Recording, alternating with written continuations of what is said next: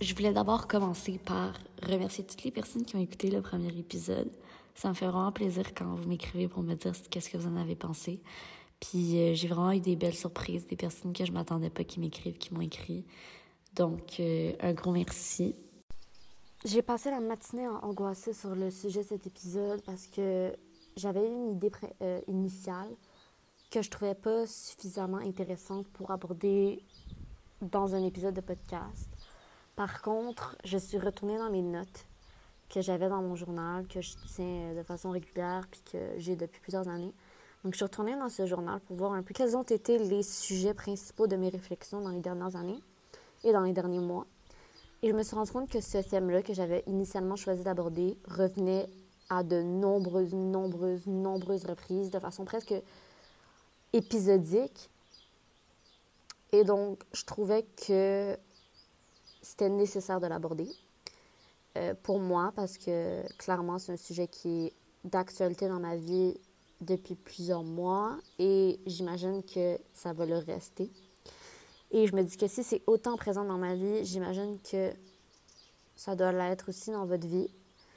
Euh, et si c'est pas le cas, je pense que c'est une réflexion assez générale qui va pouvoir potentiellement vous apporter quelque chose.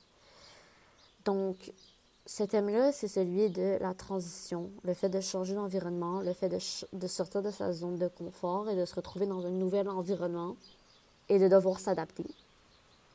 Quand je dis nouvel environnement, je parle d'un environnement physique, donc d'un milieu différent, donc changer d'endroit physique, que ce soit en déménageant, que ce soit en voyageant, euh, ou que ce soit juste en intégrant un nouveau groupe, que ce soit à l'école ou avec ses amis ou avec sa famille, ou en commençant une nouvelle activité, un sport, euh, un nouveau travail, n'importe quoi qui te fait euh, devoir t'adapter à un nouveau environnement physique. Fait des nouveaux, tu sais, par exemple, un nouveau, des nouveaux bureaux, euh, un nouveau magasin, si tu travailles comme, mettons, dans le service à la clientèle, ou tu sais, juste un nouveau environnement avec des nouveaux clients.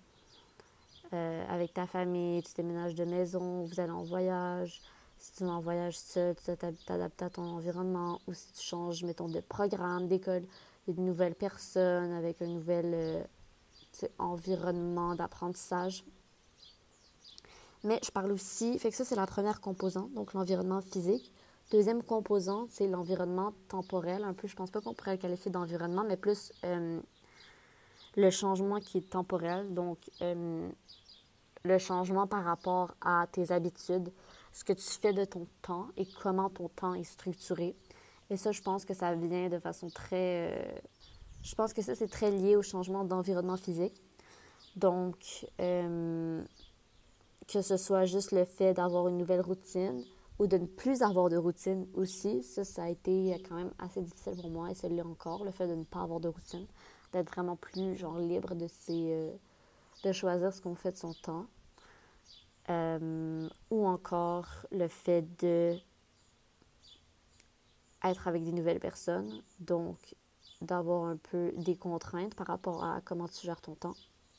Et bref, je voulais apporter ce thème parce que moi, ça me touche énormément, spécifiquement parce que je voyage beaucoup récemment, mais aussi à cause de la façon que mon programme et mon université fonctionnent.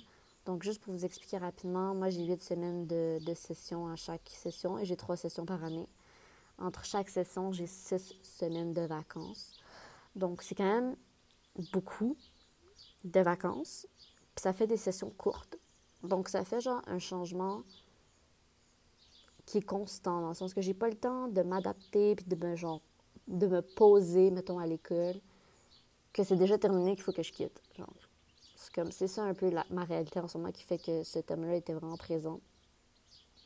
Et moi, j'ai un peu accentué cette réalité en choisissant de voyager au lieu de rentrer à la maison pendant mes, euh, mes vacances. Donc, ce que je fais, c'est que comme j'ai six semaines de vacances entre chaque session, au lieu de rentrer au Canada, au Québec, je, je voyage dans un endroit qui me permet de dépenser euh, de façon équivalente à ce que m'aurait coûté un billet d'avion au Canada. Donc, c'est un peu ça mon, plan. Je me dis tant qu'à dépenser 800 dollars dans un billet aller-retour au Québec, ben genre, je vais dépenser 800 dollars à voyager en Europe. euh, ou ailleurs qu'en Europe aussi, quand je suis à la Bali. Bref, c'est ça mon plan. C'est ça que je fais en ce moment, c'est ce que je vais faire probablement pour les prochaines années. Et donc ça, ça amène beaucoup de transitions. Et je trouve ça extrêmement difficile à chaque début de transition, que ce soit quand je commence mes vacances ou mes voyages, ou quand je reviens à l'école et que je dois me remettre dans, un, dans, un, dans une routine d'école. Je trouve ça hyper difficile d'embarquer rapidement dedans. Je trouve ça tout le temps comme hyper challengeant. Je suis toujours en mode paralysé. Je ne sais pas si, en fait, je suis sûre que je ne suis pas la seule qui vit ce genre de situation où quand je trouve quelque chose d'extrêmement difficile ou que je suis overwhelmed par plusieurs choses et que je me sens tirée dans toutes les directions, je suis paralysée physiquement. J'arrive pas à faire quoi que ce soit, même mentalement, j'arrive pas à réfléchir, j'arrive pas à prendre des décisions. Je suis comme c'est trop too much, trop difficile, trop de choses en même temps. Ça, c'est un, espèce de sentiment, d'émotion que j'ai vécu à chaque fois que je revenais à l'école ou à chaque fois que je débutais mes vacances. Et c'est extrêmement frustrant parce que, parce que tu te sens comme tu te sens en stagnation alors que l'environnement autour de toi demande beaucoup de toi, justement.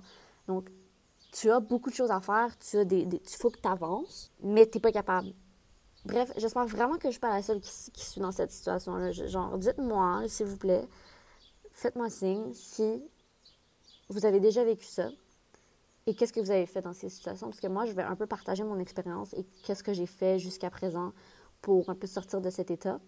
Mais je n'ai pas la, vérité infuse, je n'ai pas la science infuse. genre, il y a clairement plein de choses que j'ai pas faites qui seraient peut-être plus efficaces. Donc, si ça vous, ça vous tente, si ça vous intéresse de partager ça, vous pouvez le faire. Surtout parce que les seules personnes qui écoutent cet épisode, c'est comme mes amis ou des gens qui me connaissent. Donc, je suis vraiment contente quand quelqu'un m'écrit, genre pour me dire qu'il a apprécié ou qu'il en a tiré quelque chose de positif. Donc, bref, un autre affaire. J'ai intitulé cet épisode Transition et stabilité ou Stabilité et transition. Parce qu'il y a l'élément de stabilité qui revient tout le temps dans ma tête à chaque fois que je dis ces moments-là, qui, qui est de me dire, genre, comment est-ce que je fais pour me sentir moi tout le temps? Ce que je veux dire, c'est comme je viens de vous dire, je me sens paralysée. Puis ce, sentiment de paralysie est comme un peu euh, aliénant, dans le sens que je me sens plus moi-même. Je suis comme en mode, genre, figée. J'arrive pas à, faire usage de ma pensée ou de mon corps de façon autonome un peu. Genre, je suis comme figée, littéralement. Fait que j'arrive plus à utiliser mes gestes, j'arrive plus à utiliser ma pensée pour avancer, pour faire ce que j'ai envie de faire. Et donc, je me sens un peu dépossédée de moi-même. Je suis comme, mais qu'est-ce qui se passe, genre? Qu'est-ce qui se passe, genre? Pourquoi est-ce que je peux rien faire? Et donc, ça m'a amené à me demander, ben, qu'est-ce qui fait que je suis moi? Qu'est-ce qui fait que je suis capable d'être moi, c'est-à-dire de faire ce que j'ai envie de faire. Et qu'est-ce qui fait que je me sens bien dans mon quotidien et qu'est-ce qui me permet de continuer d'avancer et de ne pas être dans ces moments de paralysie? Dans le sens, que qu'est-ce qui se passe dans ma tête quand je ne suis pas comme ça? Puis là, j'aimerais faire une petite parenthèse avec euh, pour, pour, discuter d'un truc que mon ami m'avait dit il y a quelques mois. Mon amie étudie en ergothérapie. Vous avez probablement entendu parler d'elle euh, à plusieurs reprises. Puis elle m'avait mentionné un truc il y a plusieurs mois quand euh, je lui faisais comme part d'un peu ce sentiment de genre confusion mentale, puis de, de genre un peu de détresse psychologique. C'était pas exactement la même situation que j'aborde en ce moment, mais ce qu'elle m'a dit, je pense, peut être appliqué à ce que j'aborde aujourd'hui. Donc, elle m'avait parlé de facteurs de stabilité. Puis elle m'avait dit que j'avais aucun facteur de, stabilité dans ma vie et c'est ce qui, contribuait à mon sentiment de détresse psychologique. Donc la façon que j'avais interprété ce concept de facteur de stabilité, pour moi c'était genre, quels sont, quand je me pose la question quels sont mes facteurs de stabilité, ce que je me demande c'est quels sont les éléments dans ma vie qui agissent à titre d'ancrage, quels sont les facteurs dans ma vie qui me permettent d'être constante dans mon individualité et dans ma personnalité un petit peu. Moi, je suis arrivée à la conclusion que quand je change d'environnement, mes facteurs de stabilité disparaissent, dans le fond. Et ce qu'il fallait que j'apprenne à faire, c'est avoir des facteurs de stabilité que je pouvais transposer d'un environnement ou d'une situation à l'autre. Et ça, pour moi, ça passe à travers la routine, ça passe à travers les habitudes de vie, ça, part, ça passe à travers genre les principes de vie. Genre, qu'est-ce que tu es qui ne change pas? Puis là, je veux dire, quand je dis qu'il ne change pas, je veux pas, je veux pas dire qu'il n'évolue pas, qu'il ne. Ce que je veux dire, c'est qu'il reste. Que je sois en Europe, que je sois en Amérique, que je sois au Canada, au Québec, que je sois euh, en déplacement, que je sois à l'école, au travail. Qu'est-ce qui fait que je suis toujours moi, genre, et qui ne change pas? Qu'est-ce qui fait que je ne. Quelles sont les choses sur lesquelles je devrais même pas me poser la question est-ce que je fais ça ou pas? Genre, c'est sûr que je fais ça parce que c'est un facteur de stabilité pour moi. Ça me permet de m'ancrer dans la réalité.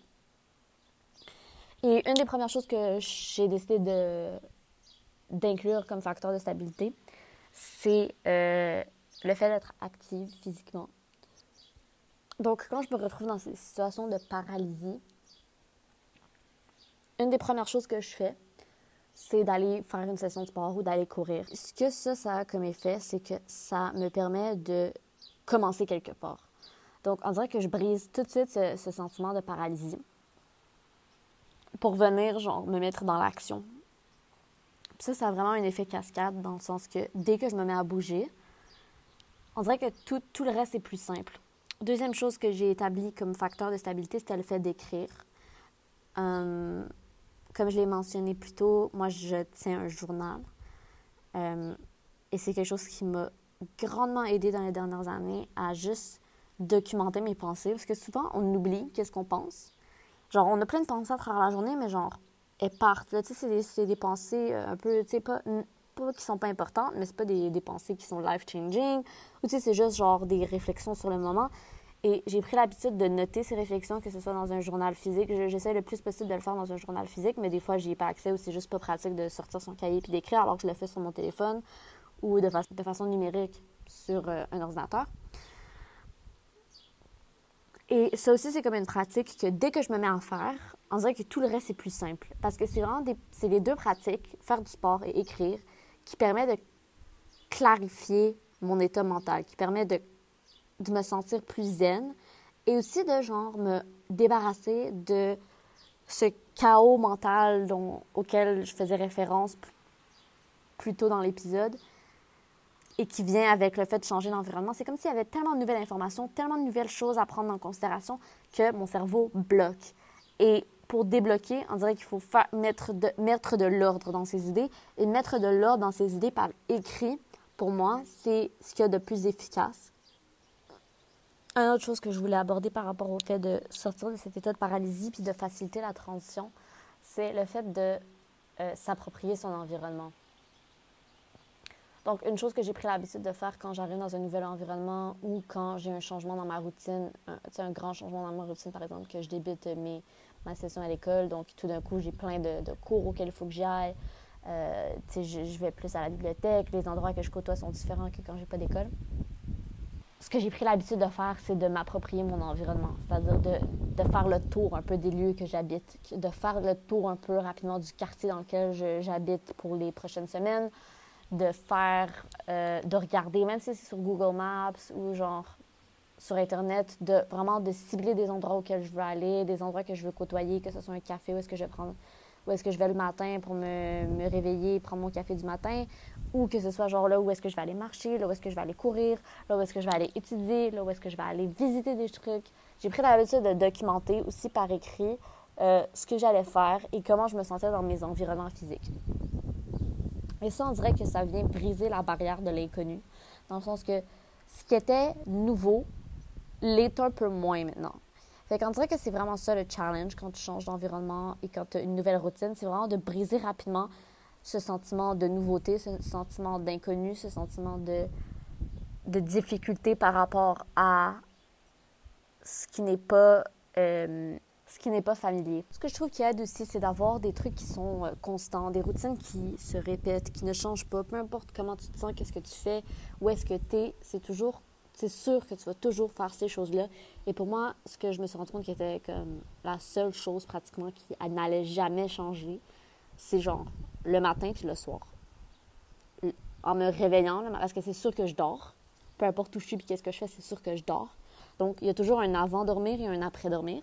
Donc, ce que je fais le matin et ce que je fais le soir est toujours, ou en tout cas le potentiel d'être toujours récurrent, toujours constant. Donc, je travaille beaucoup en ce moment à m'établir une routine du matin, une routine du soir qui agit à titre euh, un peu de réconfort en me disant que peu importe la quantité de changements que j'ai dans ma vie, la quantité de changements ou l'ampleur des changements que je vis, le matin et le soir, ça va toujours être la même affaire.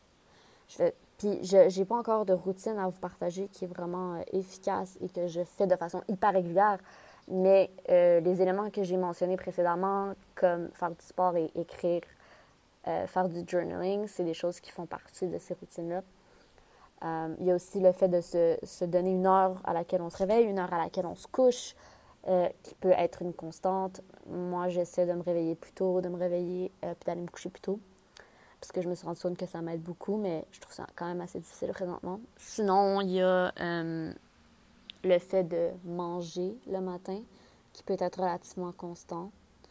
Euh, donc, quand on choisit, par exemple, moi, j'ai toujours un café le matin, peu importe qu'est-ce qui se passe, peu importe où je suis, j'ai tout le temps du café. Euh, s'il faut que je me promène avec euh, mon, ma petite bouteille de café, de café instantané, ce sera ça. Ou sinon, tu peux toujours t'arrêter pour t'acheter du café. Ou si tu as tout le temps ta boisson favorite du matin que tu prends tout le temps, on dirait que c'est pas des trucs qui sont difficiles à intégrer, peu importe l'environnement dans lequel tu es. Donc, bref, ce sont mes réflexions par rapport euh, à la transition. Maintenant, tu sais, je veux pas dire que de vivre des transitions, c'est négatif. Au contraire, c'est parce que je veux maximiser le nombre de transitions que je vais vivre, les changements que je vais vivre. Je veux changer d'environnement, je veux changer de, routine le plus souvent possible. Et donc, je veux maximiser le potentiel de ces expériences en intégrant des facteurs de stabilité qui sont euh, bien intégrés dans mon, dans mon quotidien et dans mon mode de vie. J'espère que c'était intéressant. Honnêtement, euh, j'ai beaucoup. J'ai eu énormément de difficultés à enregistrer cet épisode. J'arrivais pas à me décider sur le sujet que je voulais aborder.